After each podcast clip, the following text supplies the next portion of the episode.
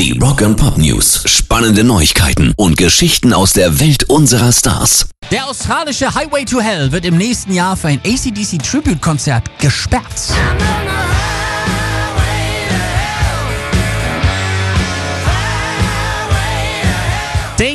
Highway, aufgrund zahlreicher Verkehrsunfälle eben Highway to Hell genannt, ist nicht nur der verstorbene ACDC-Sänger Bon Scott in seiner Jugend oft entlang gefahren. Die Band hat die Straße eben auch ihr sechstes Studioalbum und ihren wohl bekanntesten Song von 1979 gewidmet. Am 1. März verwandeln sich rund 10 Kilometer der Strecke in die weltlängste Festivalbühne, auf der acht Bands ausschließlich ACDC Coversongs spielen.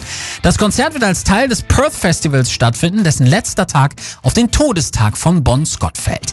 Der Intendant des Festivals, Ian Grandage, ist überzeugt von dem Event und sagt, wir müssen das machen, trotz der irren Größe. Cover klingt nach einem schmutzigen Wort, es werden eher kreative Antworten und eventuell sind die Originale auch mit am Start.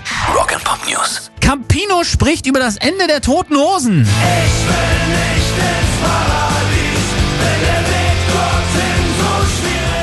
Allerdings können wir ein bisschen entspannter bleiben, denn er sagt, verglichen mit einem Fußballspiel befinden wir uns jetzt vielleicht in der 82.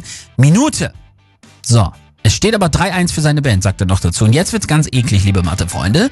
Die Hosen gibt es seit 37 Jahren. Dann sind 82 Minuten gleich 37 Jahre. Wie viele Jahre sind dann die restlichen 8 Minuten? Uah, ekelhaft, oder?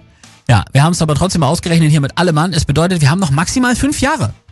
Dann schon mit Nachspielzeit eingerechnet, also das ist gar nicht mehr allzu lange. Pairs Rock and Pop News.